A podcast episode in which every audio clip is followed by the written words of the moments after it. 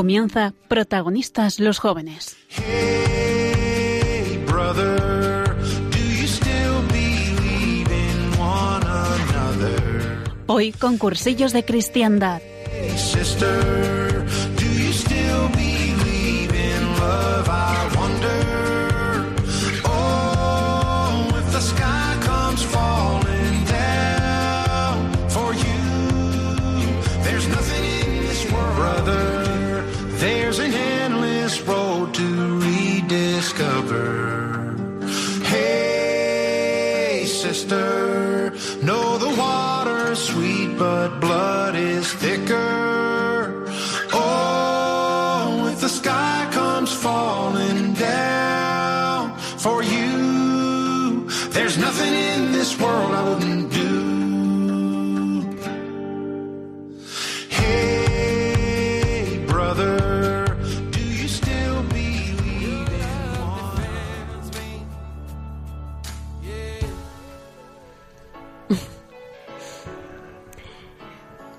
buenas noches a todos.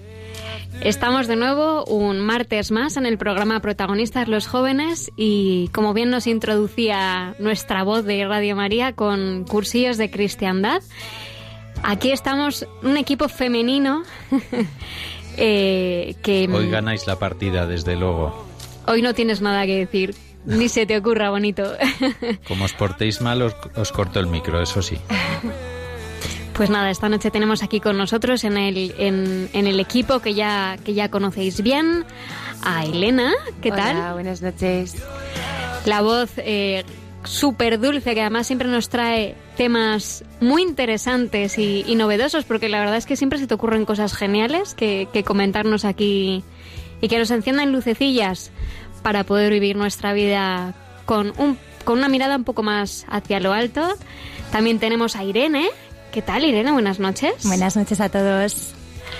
Irene, también sabéis que nos trae siempre un repaso de, de las últimas novedades que están sucediendo en la iglesia, las pasadas, las futuras, para que estemos ahí Al día, al día, hay que estar al día de la iglesia. bien al día y además con un análisis buenísimo. Y, y bueno, pues en, en el otro lado tenemos a, a Pereira, a Nacho Pereira. ¿Qué tal? Buenas noches. Ese soy yo, ¿no? Sí, Digo- pues aquí estoy a los mandos. el Capitán América. Buenas noches a todos. Y, y bueno, pues nuestra gran invitada de hoy, Maggie, que viene desde el otro lado del charco nada menos. Eh, Radio María ha estado muy generosa y ha pagado un vuelo con cinco noches de hotel. bueno, no, Maggie está, está aquí estudiando en España y hemos tenido esa enorme suerte porque nos va a contar eh, algo que ha sucedido también más allá eh, de los océanos con cursillos de cristiandad, ¿verdad? ¿Desde dónde vienes, Maggie? Hola a todos, vengo desde Texas, McAllen, Texas. Macalentejas, pero con un acento precioso, de una virgen preciosa además, la guadalupana, ¿verdad, Nacho? Tienes que buscarnos la canción de la guadalupana, por favor. Eso tiene, tiene que estar esta noche por aquí. Y, de hecho, eh, pues con, con su testimonio, que, veréis que es muy bonito, muy espectacular y, sobre todo de una recogida y rellamada por parte de Maggie, pues con todo esto contamos esta noche en Protagonistas los Jóvenes y ahora vamos a escuchar una cancioncilla. Day after day, night after night. Hey, brother. You are I've heard there was a secret chord that David played and it pleased the Lord. But you don't really care for music, do you?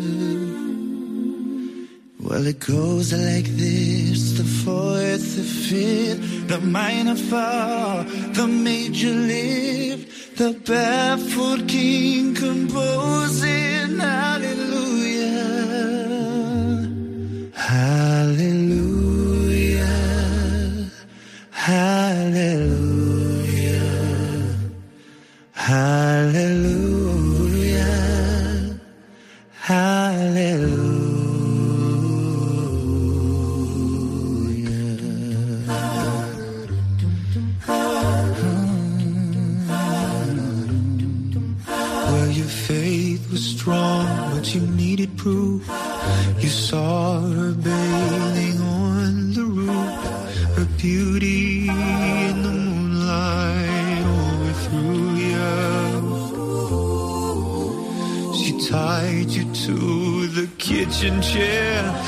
Broke your throne and she cut your hair. And from your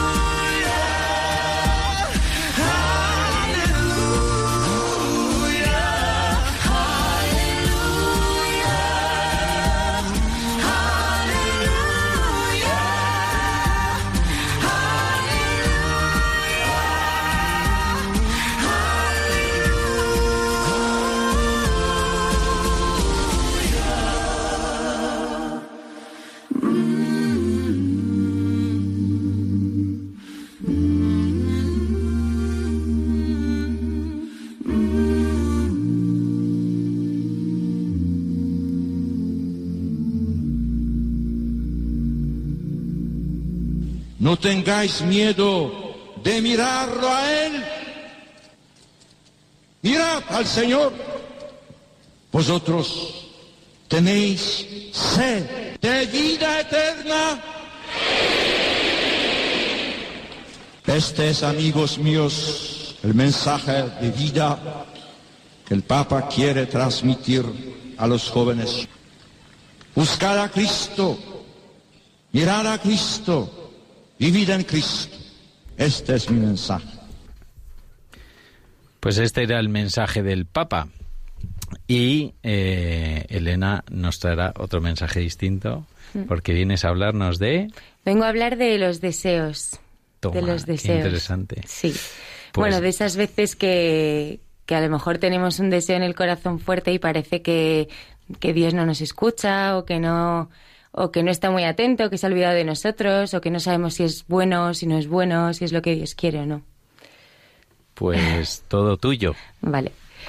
Bueno, para, para empezar decir que es un poco de mi cosecha. O sea, es verdad que me he basado mucho en, en la palabra de Dios, por supuesto, en un artículo también que me pasó Nacho, en, en mi experiencia personal, en conversaciones con sacerdotes, con personas muy cercanas a Dios, pero aún así puede que diga cosas que no, que no tengan mucho sentido, porque no digo nada de San Ignacio, ni de Santa Teresa, ni nada, digo algo mío, así que pido perdón de antemano por si alguien le puede, no sé. No, pues cada uno habla de lo que vive. San Pablo hablaba de su experiencia, ¿eh? No hablaba del catecismo, así que perfecto. Adelante. Bueno, eh, bueno, eso como decía, eh, es un poco la manera de mirar a Dios eh, y de, la manera que tiene Dios de mirarnos a nosotros ante un deseo grande, una petición que no se nos concede, algo, no sé, algo importante en nuestra vida. Entonces yo he sacado como cinco puntos importantes eh, con los que podría quizá ayudarnos a ver qué es lo que Dios nos tiene preparado. El primero es que Dios te hace desear lo que te quiere regalar. Y bueno, hay veces como que le damos mil vueltas a la cabeza pensando si algo es lo que Dios quiere o no quiere. Y, y como que nos tiramos ahí un montón de tiempo pensando esto es bueno, esto no es bueno, Dios quiere, ¿por qué no me dice nada, una señal, algo? Y mi tío, que es sacerdote, que ya he hablado alguna vez de él, me dijo una vez que cuando Dios se calla, o es porque quiere que tú decidas, o porque simplemente lo que vas a hacer es bueno y, él está de acuerdo con ello. Entonces, como que si en oración, obviamente en oración, estando en gracia y con una buena intención, un buen corazón, tienes un, un deseo y Dios no te indica otro camino, pues simplemente es porque lo que, lo que tú deseas, Dios también lo quiere y te apoya. Y luego también al revés, o sea, no podemos pedirle a Dios una señal o que nos ayude a ver algo, si algo es bueno para nosotros o no, si no nos acercamos a Él en los sacramentos, en la oración, en la palabra de Dios, en la confesión. Importante estar ahí conectado con Dios. Eh, el segundo punto es hacer partícipe a Dios de tu sueño, porque a veces pensamos que Dios eh, se ha olvidado de nosotros. Bueno, yo soy muy de pensar, bueno, es que mis cosas son demasiado pequeñas y Dios tiene personas más importantes en las que ocuparse o otras cosas que, pues, como que me ha dejado un poco a mí para el final, ¿no? O un poquillo de lado. Pero no. Eh, Dios desea contigo como si fueras su único hijo o su hijo favorito, porque te quiere de esa manera tan especial y quiere verte feliz.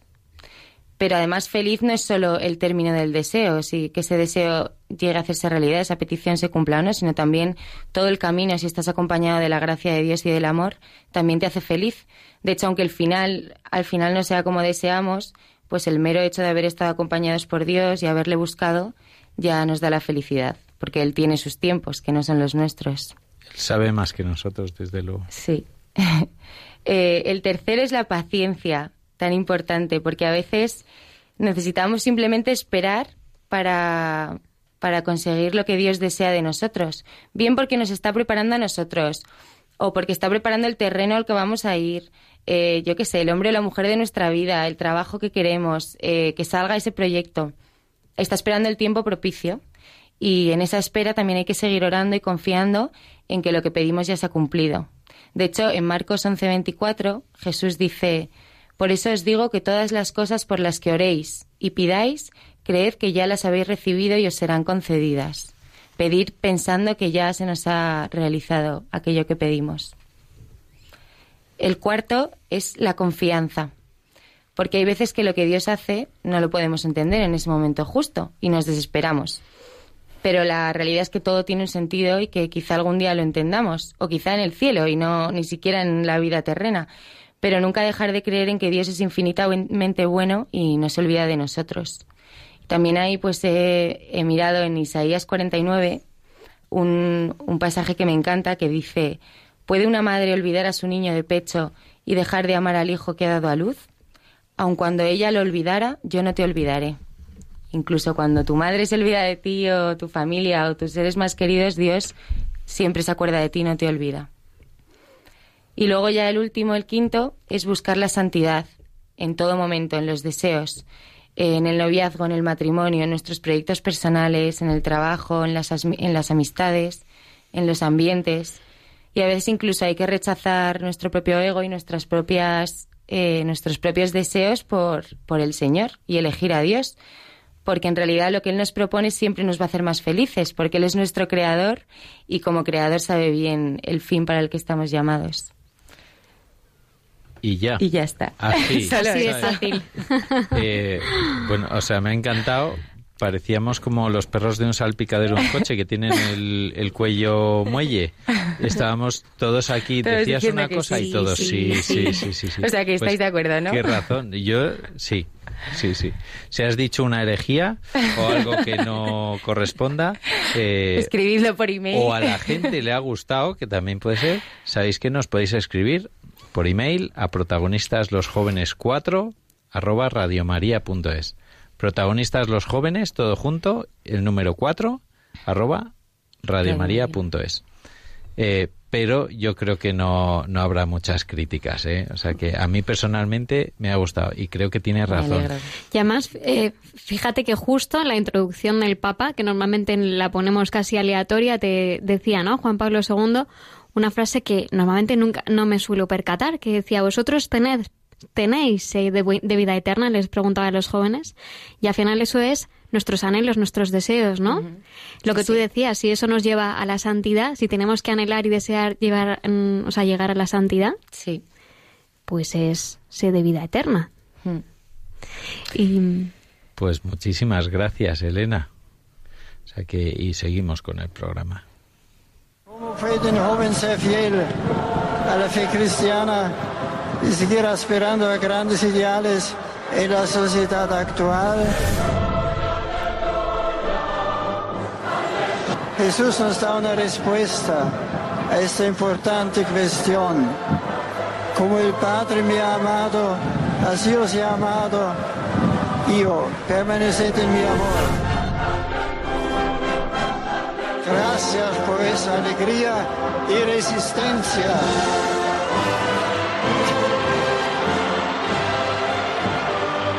Vuestra fuerza, vuestra fuerza es mayor que la lluvia.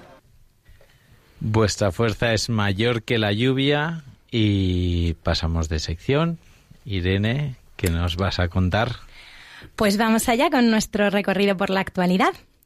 Lo primero que os voy a contar hoy es que el domingo 12 de mayo la Iglesia celebró la Jornada de Oración por las Vocaciones y la Jornada de Vocaciones Nativas, impulsada por una campaña que llevaba el lema Di al sueño de Dios. En realidad se trata de dos jornadas, fusionadas en una, y tiene el objetivo de que los jóvenes entiendan la llamada vocacional como algo que puede suceder en su vida, pero también que la comunidad cristiana promueva y rece por estas vocaciones, además de colaborar económicamente con las que surjan en los países de misión. Es sabido por todos que la Iglesia está muy necesitada de vocaciones al sacerdocio y a la vida consagrada. De ahí la importancia de que haya una jornada anual específicamente dedicada a este tema, aunque por supuesto la oración por esta causa hay que mantenerla durante todo el año. Pero también creo que hay que resaltar un dato esperanzador, y es que en países de misión, en los últimos 30 años, el número de sacerdotes nativos ha pasado de algo menos de 47.000 a algo más de 88.000. Es decir, casi se ha duplicado. ¿Eso en cuántos que- años, Irene? ¡Qué a ver, barbaridad! en 30 años, pero Bueno, decir que la tendencia es, mm, sí, sí, sí, muy, muy en alza. Así que yo creo que hay que aprovechar este recordatorio que la Iglesia nos dirigió el pasado 12 de mayo para seguir rezando con fuerza y con ánimo, con la confianza de que el dueño de la mies sigue enviando obreros a su mies. ¿eh? Bueno, otra noticia que a mí personalmente me ha llamado la atención y que no me resisto a compartir con vosotros es lo que ocurrió el 18 de mayo en un centro penitenciario de Murcia. Y es que se celebró la confirmación de nada menos que 62 presos. Fue la primera celebración del nuevo obispo auxiliar de la diócesis de Cartagena, Monseñor Sebastián Chico, que justo había sido nombrado una semana antes y había declarado que su primer objetivo era ser un hombre de esperanza. Esa esperanza fue precisamente la que transmitió a los internos de esta prisión de Murcia, recordándoles que su vida no la marcan las equivocaciones, sino sus sueños. Los padrinos fueron los capellanes del centro, dos seminaristas y los voluntarios de pastoral penitenciaria, que son quienes han acompañado a estas 62 personas en su proceso de preparación para recibir la confirmación. Y sí, qué duda cabe, también en la cárcel hay esperanza, también en la cárcel se derrama el Espíritu Santo. De hecho, uno de los capellanes de esta prisión murciana cuenta que después de estos primeros 62 confirmados, ya hay otro grupo de internos que quieren recibir ese sacramento e incluso varios que quieren bautizarse. La pera limonera. No está nada mal. ¿Habéis oído hablar de un libro que se llama Un mensajero en la noche? Porque habla precisamente de, de eso, de una conversión dentro de una cárcel, de un, de un hombre que, se, que algo sucedió dentro de la cárcel que al salir se metió en un, en un monasterio y así enlazamos los dos, ¿no? Las, las vocaciones. Mm. Pero es una historia real. Eh, para quien no lo conozcáis, Un mensajero en la noche de María Vallejo Nájera. Me la apunto, me la apunto.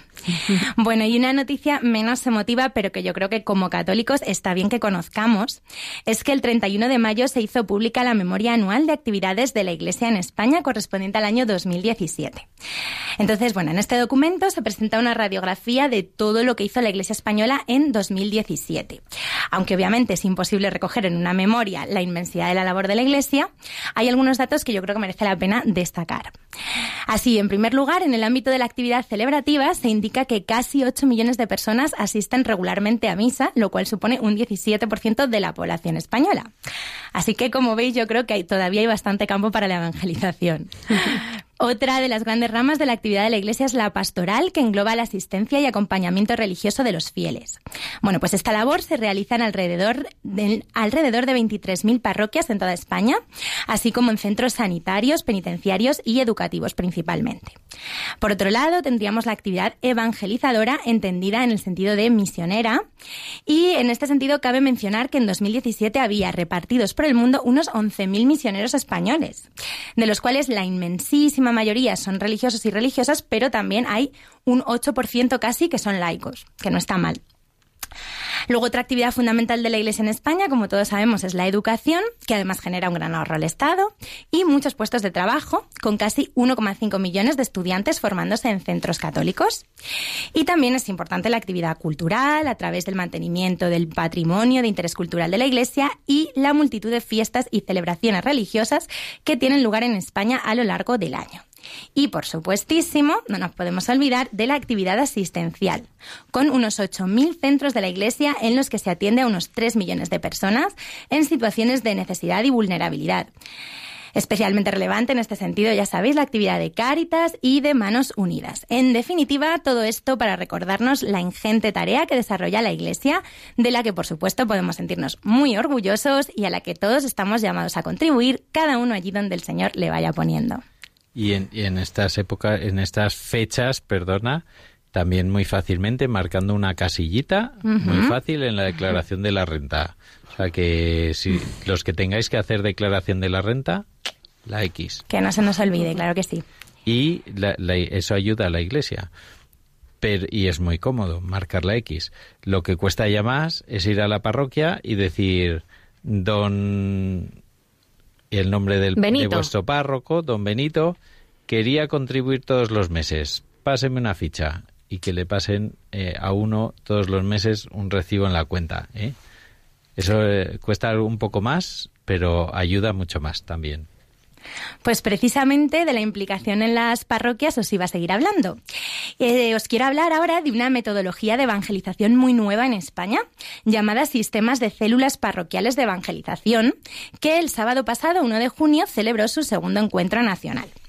Bueno, este encuentro tuvo lugar en la parroquia Nuestra Señora de Loreto de Javia, en la provincia de Alicante, que es la primera de España en la que se puso en marcha esta iniciativa hace muy poquito, en el año 2013. La idea que subyace a este sistema es que la vida de parroquia no se limite a participar en la misa del domingo.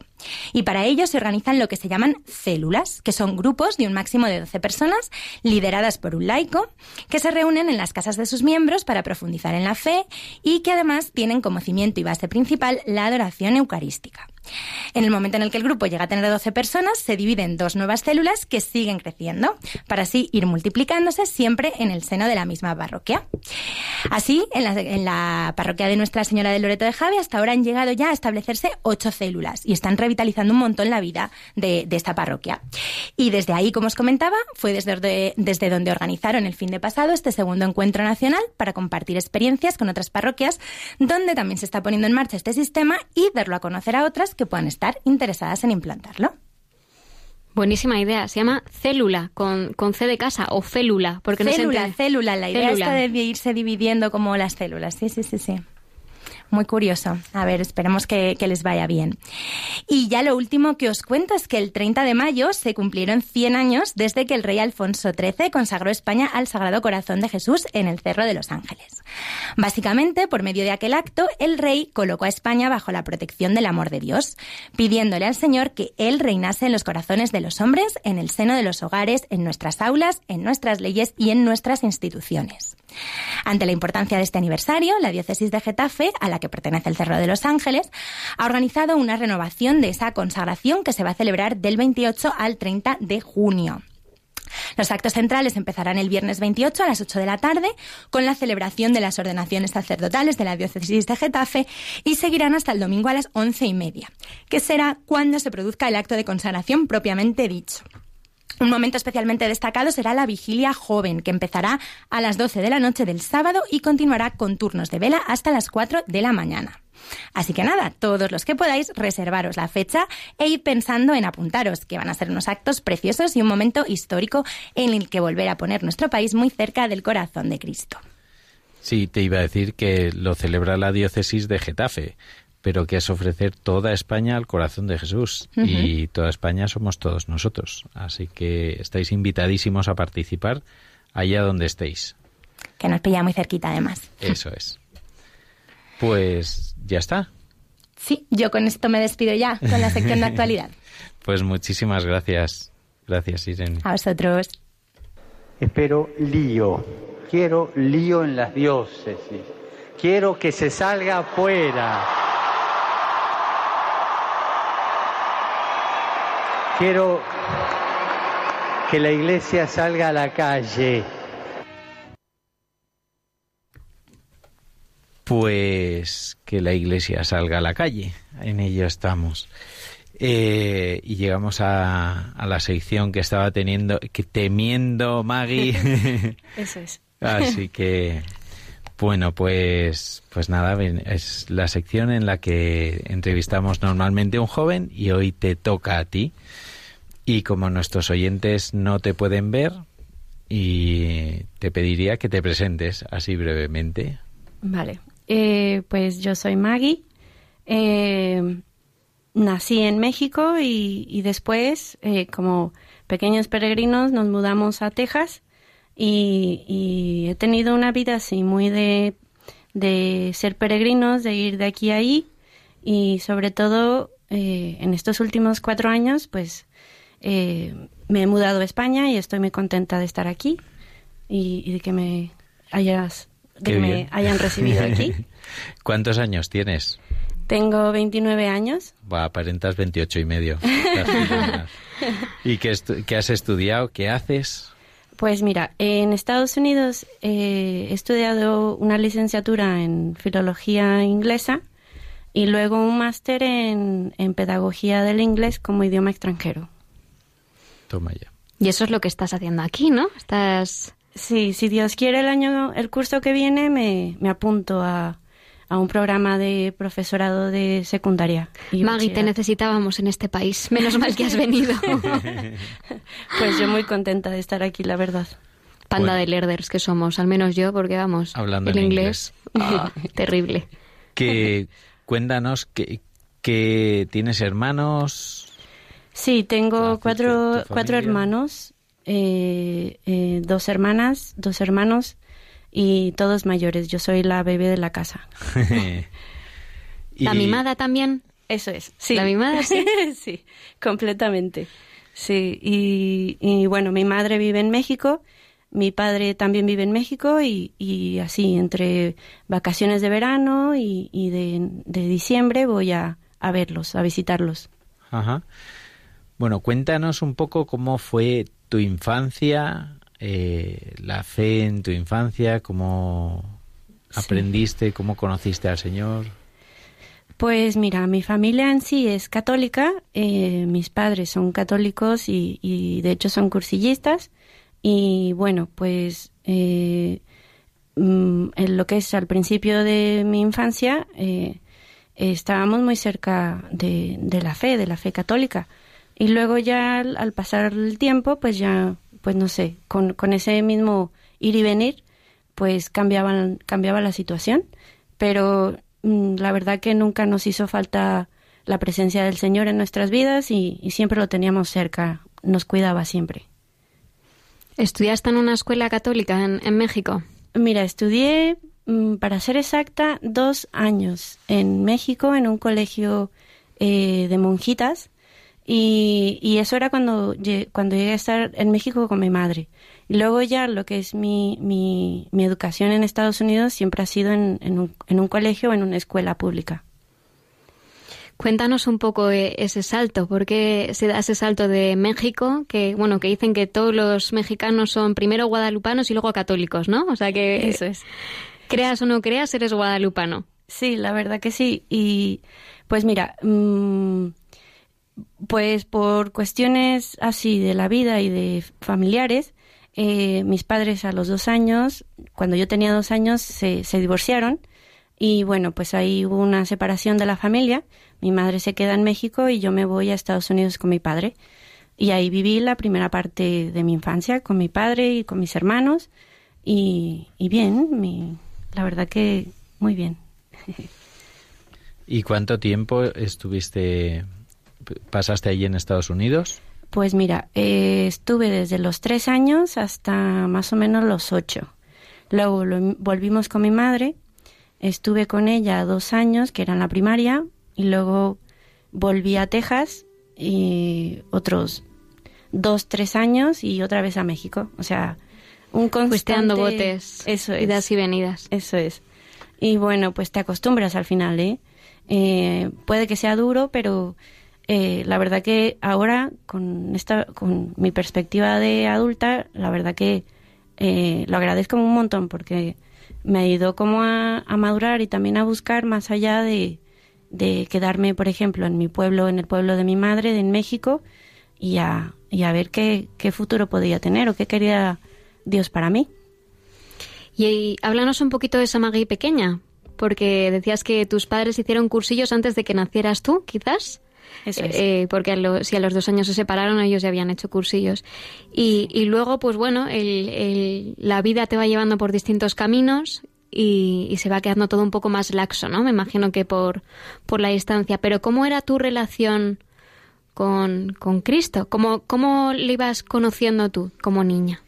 Pues mira, es curioso porque eh, yo, pues yo mm, siempre tenía a Dios en mi corazón, pero siempre la figura paterna, la figura de, Dios que me cuidaba. Eh, y yo rezaba a Él. En, realidad, en, mis años de infancia, no era muy consciente de, la presencia de Jesús o del Espíritu Santo. Pero yo creo que eso era, pues eso, mi falta de formación. Y, y justo cuando, cuando ya yo pude hacer mi primera comunión en México y, y, y de hecho también mi confirmación, porque en México se hace la confirmación a los tres años o, de muy pequeños, eh, pues ya eh, tenía, tenía como esa pequeña luz en mi corazón de- del Señor que me acompañaba siempre. Y no solo a mí, a toda mi familia en general. Nos sentíamos muy, muy queridos y muy acompañados por Dios. ¿Y qué es lo que pasa de repente para que aparezca una Maggie cursillista en España? Porque ahí ha habido un salto, un salto gordo, ¿no? O, o, o Maggie hizo cursillos en otro lado.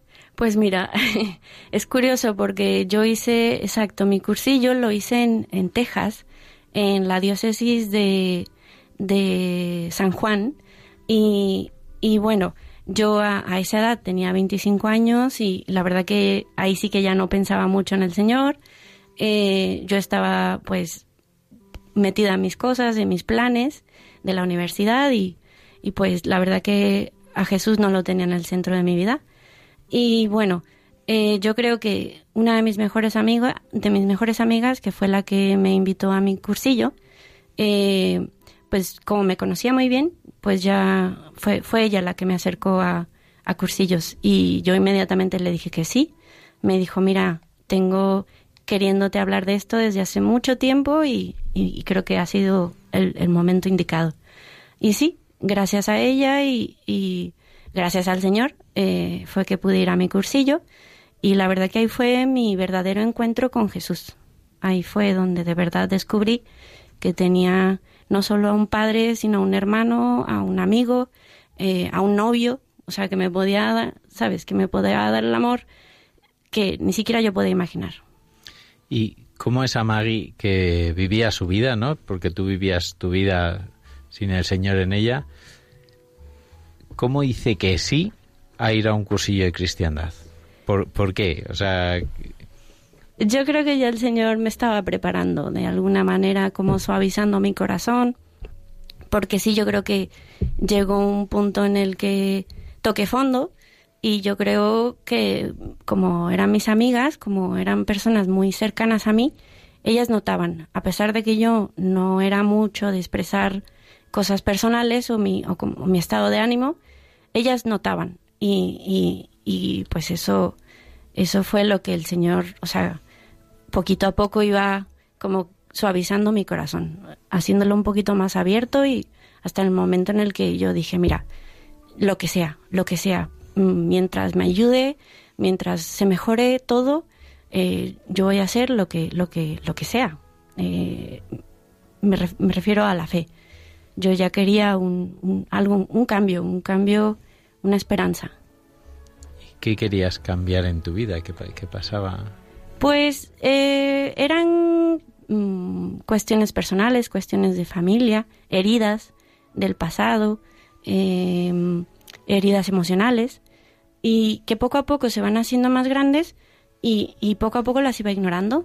Entonces llegó un punto en el que como que me desbordé y ya no podía más. Yo me di cuenta que no podía sola, que estaba eh, pues yo ahí siendo muy testaruda y, y queriendo empujar a duras penas cuando ya no podía más y, y me dejé pues tocar el corazón por, por, por el Señor. De esto hace cuatro años, ¿no? Has dicho que tenías 25, justo. Eso es, sí, cuatro años ya. Y mm, esta amiga que te invitó, que, que decías que ya como que se destapó, ¿no? Dijo, llevo mucho tiempo queriendo hablarte de esto. Ella, que tuve, porque además decías que es muy buena amiga, ¿no? Muy buena amiga tuya. ¿Veías algo en ella que, que te llamase la atención con respecto a fe o, o únicamente era una buena amiga que estaba ahí simplemente? Pues que mira, ya es mucho, que ya es mucho. Yo nos veíamos constantemente. eh, estábamos juntas eh, en la en bachillerato, que es high school, y, y, y ella, pues yo sabía que ella no estaba estudiando nada en el momento. Y de repente un día quedamos en un Pizza Hut, que es una pizzería, bueno, aquí hay también. Y están de muerte. La verdad que sí, son geniales. Entonces quedamos un día todas mis amigas y de repente empezó a decir que ella estaba yendo a una escuelita, que ella estaba muy contenta y, y que la verdad que estaba aprendiendo un montón. Entonces yo me volteé y le dije, pero qué escuela si tú no estás estudiando, o sea, yo que sepa, o sea, de dónde ha salido esto. Y ya fue cuando me dijo, mira, es que soy parte, soy cursillista y de esto te quería hablar, de, de si te interesaría a ti, eh, pues hacer un cursillo. Y ahí fue como, como comenzó todo. Y eso con las otras amigas delante. Eso es, sí. Eh, en ese momento ya habían ido dos amigas al cursillo, o sea que yo era la última. Una redada. Me habían dejado al final, eso es. Sí, sí, sí. Ya mis dos amigas habían estado ahí en su experiencia. Y entonces dices que sí, vas al cursillo Sí. Y tu vida qué pasa? Pues mira, eh, ¿Cambia? ¿Sigue igual? Sí, no, radicalmente, o sea, radicalmente mm, tuve una experiencia muy bonita delante del sagrario, porque yo obviamente antes de mi cursillo pues no, no iba al sagrario y no contemplaba al Señor.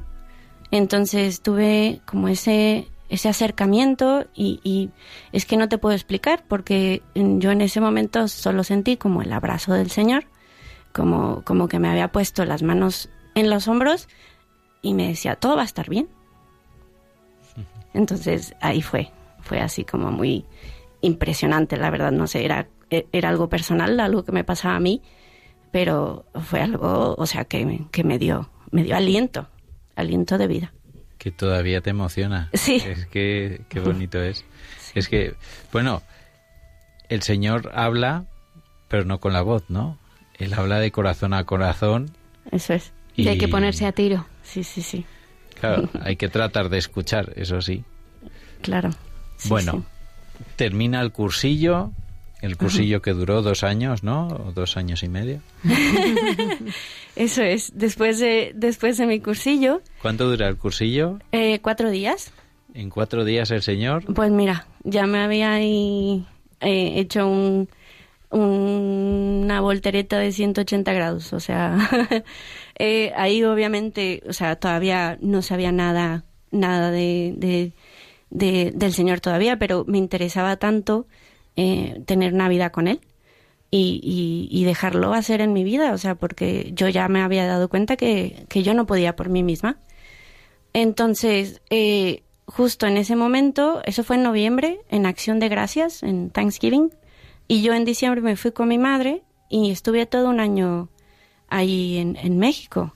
Mientras tanto, eh, antes de, bueno, antes de terminar mi máster, un compañero, amigo mío, me dijo, oye, yo sé que te interesa eh, ser profesor de inglés en, en algún país fuera de Estados Unidos.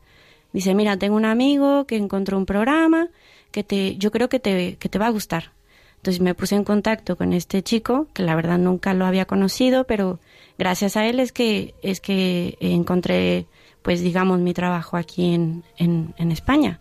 Entonces yo eh, eh, solicité ese trabajo, que es más bien una beca, soy beca- becaria y hago prácticas de inglés, Eh, soy como profesor, pero con beca. Entonces, eh, yo me fui a México, eso fue en diciembre, y yo estaba esperando noticias, a ver si me daban el trabajo en, hasta mayo del siguiente año. Y, y la verdad que estaba muy tranquila porque yo sentía en mi corazón que, que el Señor me había puesto esa, pues, esa ilusión, ese, ese deseo del que hablaba Elena. Y, y la verdad que estaba muy tranquila, decía yo, mira, Señor, lo que tú quieras. Yo quiero ir para allá, pero si tú no quieres, bueno, pues también lo acepto. Y, o si tú me quieres ahí, pues ayúdame también. O sea, de alguna manera le preguntaba un montón al Señor en mi, en mi oración qué quería de mí. Y, y bueno, pues todo fluyó, la verdad, todo se, se, como que se acomodó muy fácilmente y me vi en, en, en Madrid eh, en septiembre del 2015. O sea, diez meses después de tu cursillo, Eso es, aterrizas en Madrid. así es. Eh, claro, aquí tenías un montón de amigos y de familia y conocidos, ¿no? Que te recibieron, te esperaban en el aeropuerto. Eso es. ¿Cómo fue tu llegada aquí? Pues mira, es tan bondadoso Jesús que, que mm, un año an- antes eh, una amiga mía que también era del máster se había, se había venido a España y yo le dije, mira, si dime qué tal está el programa, si te gusta, si te gusta dar clases en España y me voy. Y entonces yo llegué a Madrid y estaba esta chica, esta amiga mía, que es americana, es tejana también, y, y, ella me ayudó un montón a, a, ¿sabes? A, era mi compañera de piso, eh, ella me ayudó a, a acomodarme aquí en España, a hacer todo lo que se tiene que hacer para, pues para tener una vida aquí, ¿sabes? No empezar de cero cero, sino encontrar ya una base, ¿no? Cuando viniste para acá. Eso es. Hasta para eso estuviste cuidada, ¿no? Exacto. ¿Y esta chica eh, era cursillista, era creyente, Eh, no, era mi, testigo de Jehová? eh, mi amiga, eh, mi amiga es, eh, su familia es protestante. Eh, ella no practica, eh, pero eh, ha crecido en un ambiente religioso, digamos. Y, y bueno, eh, a pesar de, ¿sabes?, de que éramos muy distintas en ese aspecto de la fe, eh, o sea, nos unimos un montón y, y nos ayudábamos mutuamente, porque igual así como yo estaba solita, pues ella también. Entonces, de alguna manera empezábamos a ser amigos las dos juntas y, y, y era genial. O sea, Tan, es genial. tan distintas no erais, porque Exacto. creíais en el mismo, ¿eh? Eso es. O sea que al final todos creemos en, en el mismo, los cristianos. Sí. Bueno, y vienes aquí y nosotros te conocemos porque estás en cursillos. Hiciste cursillos en Texas y cómo apareces en cursillos en Madrid. Pues mira, yo llegué solita. eh, llegué solita a, pues a la comunidad. Yo me acerqué. eh, porque también sabía que no, o sea, que tenía que de alguna manera, pues crecer, crecer en todo, en amistad, en, en personas cercanas. Entonces yo me acerqué y, y encontré a gente increíble, amorosa, que me, que me recibió con los brazos abiertos. Y, y la verdad que desde entonces he hecho un montón de amigos y amigos de mi edad, amigos mayores, menores y sacerdotes y de todo. O sea, me siento como en casa, ya estoy como en casa. Este es mi cuarto año y la verdad que me gustaría quedarme aquí. Pues nosotros te queremos aquí también. Ya sabes que, que tienes que pedir como si se hubiera cumplido. Eso es. Uno de los puntos. sí, sí, sí. Y aquí es donde de verdad, porque claro, tú haces cursillos en Texas, te, te mudas a México. Allí no sé si estuviste en, en comunidad cursillista o no. O sea, realmente tu vida en Mi comunidad es, es desde España. Eso es, sí, mi vida de cursillista, digamos, eh, empezó aquí en Madrid, especialmente porque el movimiento tiene mucha vida aquí y yo lo busqué en México, en el pueblo de mi madre, y no había, no había. Entonces eh, me sentí tan a gusto y me sentí tan contenta y que, que yo dije, mira, a- a- de- o sea, esto que tengo es un regalo, otro regalo más que el Señor me da. Y, la verdad que hemos sido, hemos compartido muchísimas cosas eh, con los jóvenes, muchísimas Pascuas de jóvenes, eh, la JMJ, eh, todo, el, el Adviento y de todo, de todo, la verdad. ¿Y quién eres tú ahora? Después de estos cuatro años, hablamos de la Maggie pequeña, de la Maggie precursillo, poscursillo, ¿y hoy? Pues mira, soy todavía la, pues digamos que la niña que ya tiene 29 y que todavía está discerniendo su, su vocación. Eh, estoy, o sea, sé que mis dos vocaciones más grandes es la de la santidad y, y la de ser profesora, que, que la verdad que el Señor pues me lo ha puesto muy claro.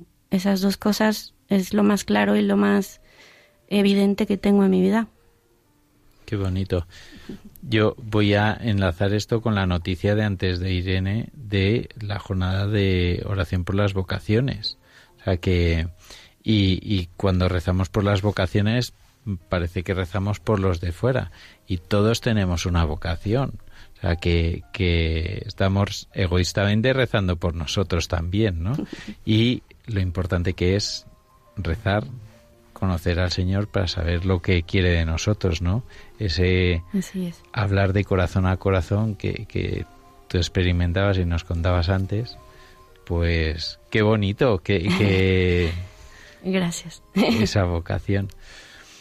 Y bueno, ¿y cómo vives tu fe aquí en Madrid? Pues mira, eh, yo como cursillista tengo muchas muchas oportunidades de, de todo, de, de- formación, también de, de, de todo. O sea, la verdad que Cursillos me da todo lo que necesito y, y me siento muy a gusto. Y bueno, en mi trabajo, por ejemplo, mm, yo siempre, o sea, en mi oración de la mañana, siempre tengo al Señor presente y Él me acompaña y Él sabe que todo lo mío es de Él y que todo lo que haga va a ser para Él. Entonces, eh, eso, en eso me confío. Eh, tal vez no sea, no sepa que, cuánto tiempo me queda en España o, qué va a ser de mí en 10 años, pero, pero sí que estoy segura que el Señor me acompaña a donde vaya. A mí me está dejando sin palabras. Pero me está viniendo una curiosidad, porque te veo, pues eso, con un alma muy grande. Y me gustaría saber cómo es tu día a día, porque dices, ya has dicho que tú ofreces, ¿no? Tu día y lo, y lo pones para que sea lo que él quiera. ¿Cómo es un día tuyo? Pues mira, eh, yo estoy en un cole concertado, eh, trabajo con niños, o sea, les doy clases de inglés, especialmente la expresión oral. eh, y o sea, trabajo con niños desde sexto de primaria hasta segundo de bachillerato.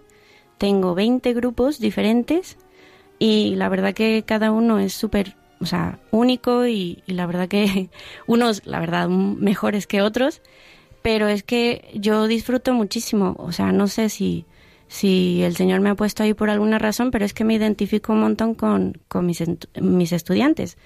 Entonces, si por ejemplo tengo que hablarles de gramática y hacer una actividad sobre la gramática, las pasivas, esta, este tipo de cosas, pues intento hacer una, una actividad dinámica, que no vaya solo con, sabes, con un libro de texto, sino que intento ahí meter las manos del Señor y preguntarle, a ver, ¿qué hago? ¿Qué hago? ¿Qué les gustaría? Y, y la verdad que eh, así es mi día a día. Eh, eh, yo trabajo en el cole de 8 a 2 y media y luego soy, eh, voy a la universidad también. Eh, trabajo en una academia de inglés y aparte doy clases particulares. O Nada menos. Me la paso corriendo, la verdad. ¿Y en todos esos ratos encuentras momentos para rezar? Sí, siempre, siempre. Eh, y a cada instante, la verdad que en momentos, en, en la mañana, en la noche, en la tarde, o, o simplemente si me siento abrumada o me siento como, como que no puedo más, inmediatamente eh, me acerco al Señor y, inmediatamente, o sea, le digo, a ver, ayúdame, Señor. Y es que yo le hablo mucho así a, a, Jesús, o sea, le hablo así de, como muy de tú, muy de, de, de, de que sé que está conmigo, de que está cerca. Entonces, lo meto en mis conversaciones, obviamente en mis conversaciones me refiero en mis pensamientos, y, y, y sí, o sea, no es como que reciba una respuesta de él, pero, pero, pero me da una paz y una tranquilidad que, que de alguna manera me ayuda a tener certeza de que lo que estoy haciendo, pues es para él y, y tiene algún valor, no sé cuál sea, pero un valor para él. Ese momento de encuentro en el sagrario sigue estando presente. Sí, eh, sí. Yo, mira, no sé qué pasa, pero muchas veces, como soy un poco despistada también, eh, se me olvida que el Señor también lo tengo ahí, que lo tengo en el sagrario. Entonces, no voy tanto como quisiera, pero cuando voy sí que, sí que, o sea, me siento como en casa y, y, y lo intento, o sea, intento ir al menos, aunque sea 15 minutos, pero estar un rato con él, a ver qué me cuenta. O sea, que te pones a tiro de nuevo, a ver qué me cuenta, me encanta. No, bueno, de mi día a día, la verdad. O sea, Un consejo para, para nosotros que te estamos escuchando y que desde luego a mí me estás dando una envidia que me muero de, de esa confianza absoluta. Para aquellos que nos escuchan, porque hay, este programa se llama Protagonistas los jóvenes, pero también nos escuchan de todas las edades, para poder permanecer en su amor. Pues mira, eh, yo creo que mm, la oración es lo número uno, o sea, para mí, la oración siempre eh, constante y, en súplica también, porque así como hay buenos momentos, también hay muchos momentos malos, momentos de soledad, y, y es ahí cuando inmediatamente me veo incapaz, me veo tan pequeña y sé que solo el Señor puede ayudarme, o sea que no, no puedo yo sola. Y otra vez me vuelve a, esa como eh, certeza de, que sola no estoy y, y que Él está conmigo. Y bueno, la confesión también. Eh, cada que me siento yo supercargada, que ya no puedo más, eh, inmediatamente pues intento confesarme. No es, no es, ¿sabes? No es como que muy seguido, pero cuando mi corazón lo siente, voy, me acerco a la confesión, a los sacramentos, a la Eucaristía, especialmente a la Eucaristía también. ¿Tenéis alguna pregunta para No, yo solo te quería dar las gracias porque, bueno, a mí me está encantando, yo soy profe también. Y no sé si a tus alumnos eh, les estarás ayudando, ¿no? Segurísimo que sí. Pero para mí, por lo menos, y seguro que para todos los profes que te hayan escuchado, es un ejemplo. eh, porque ayuda también a renovar la vocación y a ver que, no sé, que hay mucha labor por hacer y mucho bien por hacer. Y mucho bien que ya se está haciendo. Así que nada, gracias. Gracias a ti.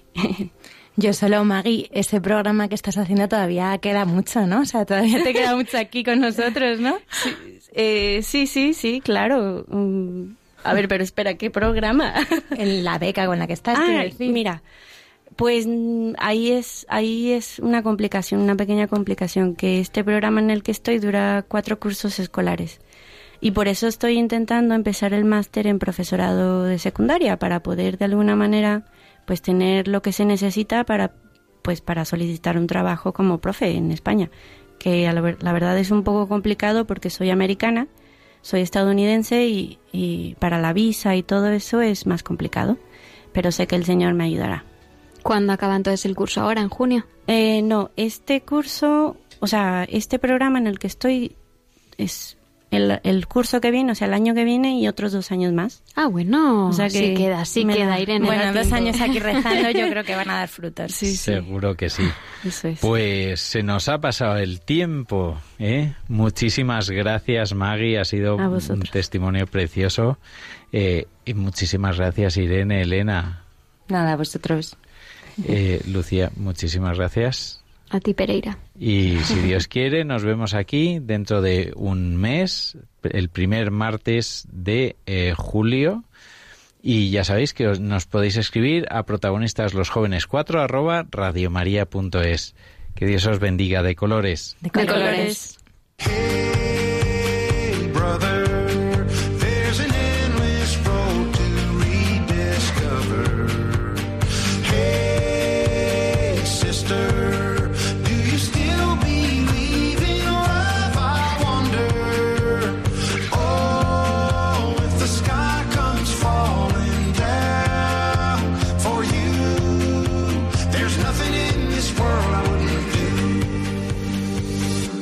Han escuchado Protagonistas los jóvenes, hoy con cursillos de cristiandad.